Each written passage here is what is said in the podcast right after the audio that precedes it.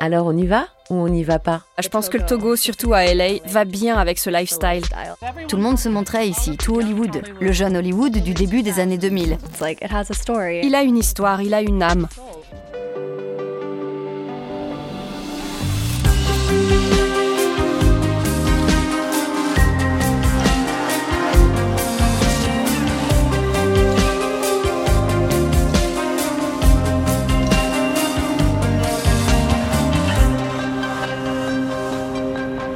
Mon enquête progresse et les filles que j'ai rencontrées en Californie m'ont fait comprendre que le Togo est nomade et qu'il n'aime pas trop qu'on l'abandonne. Mais il me manque encore des infos sur son identité, l'histoire de sa naissance, celle de son créateur et cette révolution dont il serait le porte-étendard.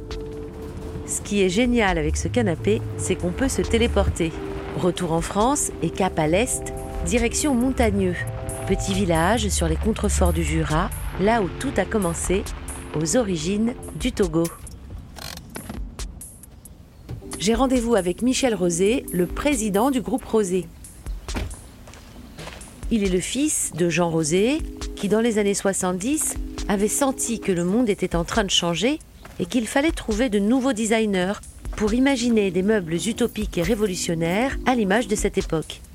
La maison de Jean est tout au bout du chemin et c'est Michel Rosé qui nous fait la visite. Michel Rosé, on va rentrer dans la maison de votre père. Alors on y va. Allez.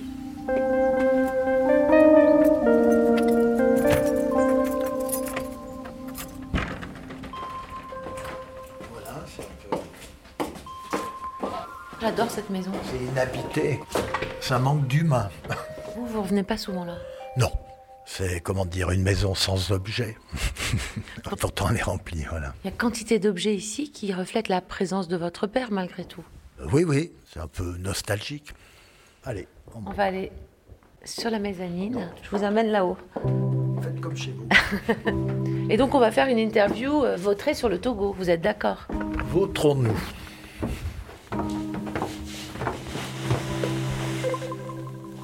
Moi, j'aime bien iconique, en fait. hein, voilà. Iconique, c'est vraiment euh, bon qui s'adresse à tout le monde euh, et qui est reconnu par tout le monde. C'est- déjà euh, de belle qualité. En 1973, c'est une époque en France et dans le monde qui est révolutionnaire. C'est vrai que à cette période-là, il y avait une volonté de changement. Bah, il y avait eu un coup de semonce en 68. hein. Il y avait Simone de Beauvoir. Il y avait euh, plein de choses qui étaient en train d'être revendiquées, on va dire. Mais en quoi le fauteuil sur lequel nous sommes assis tous les deux, avec ses plis qui sont reconnaissables entre tous, en quoi il s'inscrit dans cette société d'émancipation dans les années 70 Comment dire Oui, c'est plus facile de faire l'amour sur un Togo que sur un, un- un Louis XV ou un Louis XVI, hein, parce que alors là, c'est vite vu. C'est un peu le canapé faites l'amour, pas la guerre. C'était Love and Peace en fait. Hein. C'est un produit, euh, je dirais, agréable à l'œil, agréable aux fesses et agréable euh, intellectuellement par sa conception. C'est un produit sociologique par excellence. hein. Roland Barthes euh, n'a pas dû connaître, malheureusement, mais ça aurait été une bonne chose. Il serait rentré dans sa mythologie. C'est un plaidoyer pour euh, une vie différente. Changer et vivez autrement. Vivez au ras du sol, vivez... Au départ, on avait beaucoup de profs. On n'avait pas forcément euh, les plus gros cabinets de la finance et- ou de médecins. C'est un canapé socialiste? Bon, oui, euh, je pense qu'il a dû avoir euh, pas mal de clients socialistes. hein. Si on faisait le décompte, peut-être qu'on arriverait à une majorité, pour une fois, pas relative. 50 ans. 50 ans, c'est l'âge de quoi? Ben, on est sur la pente descendante. Mais pas le Togo, c'est la C'est maturité. un bel âge, voilà. C'est un bel âge. Vous étiez Voilà. content à 50 ans? Ouais, je préférais 45. Ah ouais Ouais. Ce Togo, il vieillit bien. Ah, le Togo, oui. Et puis en plus, il est jeune. Il a un état d'esprit jeune. Voilà, faut vous inspirer du Togo, Michel. Et ben voilà. voilà. Michel Rosé, c'est l'œil de la famille, un esthète, un romantique aussi, qui a sûrement vécu sa meilleure vie dans les 70s. Dans l'équipe, il y a aussi son frère, Pierre, une tête bien faite, très mathématique, et ensemble, ils co-dirigent l'entreprise. J'ai repris la route en sillonnant un peu la campagne jusqu'au village voisin, Brior. Bon, bah écoutez, je vous laisse ici avec Monsieur Roset. Vous êtes en de bonne main Là, on arrive au cœur du réacteur. Le siège social Rosé, tout près des ateliers de fabrication et dans les bureaux de la direction. Pierre Rosé nous y attend pour tout nous dire sur la naissance du Togo. Je vais me mettre à côté de vous, je crois. Je peux?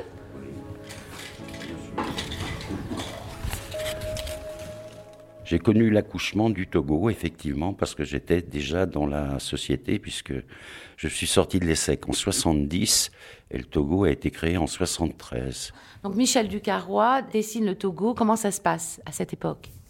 Il a proposé ce dessin, ce modèle, puis surtout la façon dont il était construit. Parce que une des originalités premières, et là Rosel le revendique, c'est d'avoir su fabriquer un siège sans structure. Enfin, il a fait un modèle, une construction avec, euh, je dirais, que de la mousse. Alors c'est sûr qu'il présente un confort extraordinaire. On peut s'y endormir très très agréablement. C'était un modèle, si vous voulez, qui s'apparentait à une vie aisée, facile. un foyer vivant aussi. Un foyer qui vit. Je suis tout à fait d'accord. Si on veut être honnête, vous pouvez apprécier un auteur. Vous n'êtes jamais dans sa tête et vous ne pouvez pas aller expliquer ce qui est à l'origine, si vous voulez, la genèse, je dirais, de la qualité du dessin, puisque là il s'agit d'un dessin et de l'idée qui était derrière ce dessin. Il y a un mystère. oui, il y a un mystère. Est-ce qu'au départ, à la sortie du Togo, est-ce que vous avez eu des revendeurs qui vous ont dit Moi, jamais je commercialise ce canapé, ça ne marchera jamais, il est trop bizarre, c'est invendable Il y a des distributeurs qui avaient annoncé le dépôt de bilan ou la faillite prochaine de Roset en se lançant dans ce genre d'aventure. En disant que là, c'était un siège qui était euh, ben, très très différent de la façon de concevoir les canapés à l'époque. Bon, l'histoire démontre qu'ils se sont trompés. Ils se sont trompés, et si bien qu'aujourd'hui, il est l'emblème de la marque quand même. Il est l'emblème de la marque. C'est le chouchou. Le Togo, il est masculin ou féminin? Ah, Je crois qu'il est essentiellement féminin. C'est pour ça que c'est ce qui fait son attirance. Très sensuel. Il est comme une robe très très bien dessinée. Mais sur son créateur, le designer Michel Ducarrois, on ne sait pas grand-chose. Je pense qu'il était très discret. Je suis tombée sur cette archive, un article de juillet 1972 tiré de la revue des industries d'art. Ils écrivent La vocation de Michel Ducarrois remonte à son enfance. Il est le petit-fils d'un industriel du meuble. Il est diplômé des Beaux-Arts de Lyon. En 1954, Ducarrois crée pour Rosé des sièges destinés à la grande distribution. En 1960, il dirige le bureau d'études de l'entreprise. Il crée le Togo en 1973 et reçoit le prix René Gabriel au Salon des Arts Ménagers, saluant son travail d'innovation et de démocratisation. Juste à côté de l'article, ils ont mis une photo. Elle est en noir et blanc on voit son visage émacié et son regard perçant. Quelqu'un de très sensible, qui donnait l'impression d'être un peu fermé, mais un artiste dans l'âme, hein, et qui était un progressiste. C'était un garçon qui réagissait au quart de tour, qui avait une façon de s'exprimer qui était très directe. Mais c'était quelqu'un de social, hein, très sympa. Quelqu'un d'artistiquement développé, sachant manier différents matériaux, euh, qui connaissait la tapisserie, particulièrement bien la couture. Simple, sec. Mais tous ces canapés sont très courbés, et différents de lui, complètement. Peut-être qu'il était plus sensuel que son apparence, hein, mais ça arrive aussi, hein, heureusement d'ailleurs. C'est peut-être incarné dans le Togo. donc on est assis sur Michel Ducarrois. Michel Ducarrois a révolutionné notre manière de nous asseoir pour créer un fauteuil anticonformiste, avant-gardiste, légendaire. Mais avant le Togo, il y en a eu d'autres des canapés modulables et atypiques. L'Asmara en forme de vague, créé par Bernard Gauvin dans les années 60. Ou encore le Pumpkin avec sa frimousse de citrouille, imaginé par Pierre Paulin en 1971 et qui a trôné dans les salons de l'Élysée pour le président Pompidou. L'Élysée, ça me donne une idée. Et si je veux creuser encore plus, fouiller dans les origines du canapé, il faut absolument que j'aille faire un saut dans les réserves du mobilier national. Situé dans le 13e arrondissement à Paris, c'est l'ancien garde-meuble de la Couronne, créé en 1663 par Louis XIV et Colbert. c'est le bon endroit pour savoir qui a inventé le canapé. Est-ce qu'avant on s'asseyait par terre?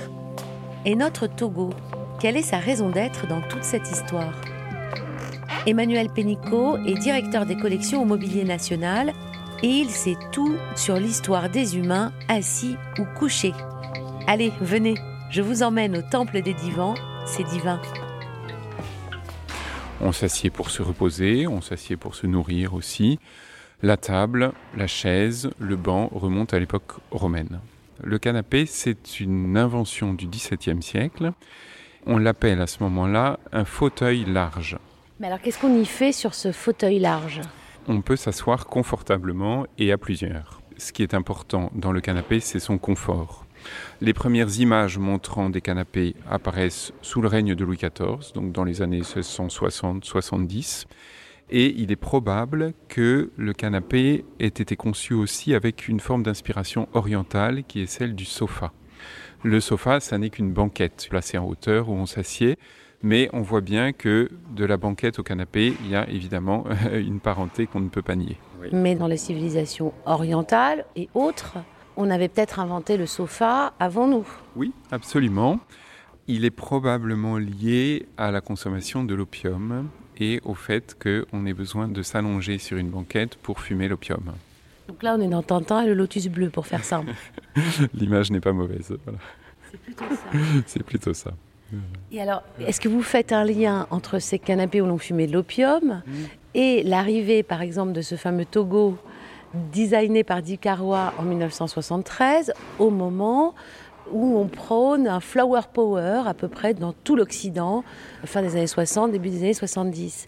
En réalité, pas tout à fait, parce que l'arrivée de l'opium date de la fin du 19e siècle. Et le mouvement euh, orientaliste, japonisant, orientalisant dans le mobilier et le design, il date de l'époque de Napoléon III. C'est à ce moment-là qu'arrive la table basse. Et avec la table basse vient l'habitude de rabaisser les sièges et c'est à la fin du 19e siècle qu'on commence à capitonner les canapés, à les rabaisser un petit peu, d'une certaine façon, pour permettre la consommation des opiacés à la mode orientale. Donc les années 70 n'ont rien inventé, de ce point de vue, entendu.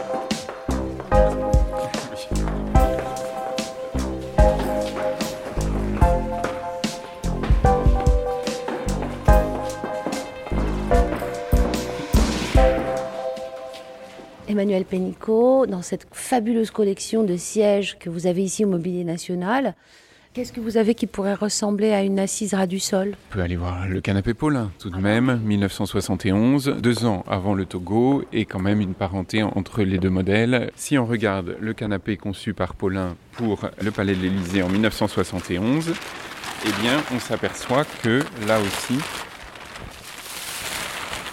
les bras commencent à s'abaisser sérieusement. Voilà. Et qu'on exigeait surtout le confort, confort que permet la mousse, que permet donc cette forme un peu très arrondie, très incurvée. Que, très euh, organique. Voilà, très organique que Ducarrois va reprendre dans le Togo. Et tout d'un coup, euh, Pierre Paulin insuffle une idée du cool et de la détente. Je ne sais pas si c'est comme ça qu'il l'a vendu au Palais de l'Élysée, qui était son commanditaire, mais en tout cas, Paulin a voulu faire moderne. Et vous pensez que le président Pompidou voulait aussi donner cette impression en se meublant avec ce canapé et avec les Paulins Oh, certainement. On voit très bien sous la Ve République que chaque président, par son mobilier, a voulu donner une image de la France. Est-ce qu'il y avait dans d'autres époques des canapés modulables Le XVIIIe siècle avait inventé le siège modulable, si on veut, avec ce qu'on appelle la duchesse brisée, une sorte de chaise longue en deux morceaux. Le XIXe siècle a innové dans le canapé en inventant la causeuse. Voilà, on a des canapés avec des formes un peu curieuses. Eh bien, je vais vous montrer l'archétype du mobilier français qui est le canapé Louis XVI. ah oui, bah oui, on le connaît celui-ci. Donc avec des. Voilà, c'est un canapé Louis XVI, j'allais dire un canapé comme on l'aime. La particularité du style Louis XVI, c'est qu'il a atteint, un peu comme le Togo, une dimension universelle. Ce sont des sièges qui, pour leur époque, ont atteint une sorte d'équilibre esthétique qui a fait que dans le monde entier aujourd'hui, on copie ce style Louis XVI. On dit souvent que la France a cette chance d'être le pays au monde qui a le plus inventé de styles d'art décoratif. La France est connue dans le monde entier pour la trentaine de styles qu'elle a donnés au monde. Et puis certains de ces styles ont acquis une dimension universelle. Il faut reconnaître qu'il y a en France une sorte de génie créateur qui se perpétue au-delà des siècles et il n'y a qu'à s'en réjouir. La force du Togo, c'est peut-être euh, d'avoir réussi à être exactement à mi-chemin entre la banquette et le canapé. Les tenants du canapé l'apprécieront en se disant c'est un canapé simplifié et confortable. Et les tenants de la banquette se diront tiens voilà une banquette un petit peu améliorée qui a pour elle de pouvoir se placer finalement dans n'importe quel intérieur. Grâce à Emmanuel Pénicaud, je sais maintenant que le canapé Louis XVI et le Togo de Ducarrois ont tous les deux acquis une dimension universelle grâce à un équilibre parfait et une confection impeccable. Ça, c'est le savoir-faire français et ça ne date pas d'hier. Je viens d'avoir une révélation. Le Togo a remplacé le canapé Louis XVI des parents, comme si il avait coupé la tête du roi. Il est donc révolutionnaire depuis plus longtemps que mes 68. Mais comment on peut être à la fois révolutionnaire et un grand classique? Il y a un truc quand même dans ce canapé, un secret qui m'échappe. Je sais pas, ça doit se trouver à l'intérieur, peut-être dans les plis. Tiens, ça me fait penser au poète Henri Michaud, qui dit La vie est dans les plis. Hmm, ça me donne envie de le décortiquer, de l'ouvrir tout entier. Et je crois que c'est ce que je vais faire.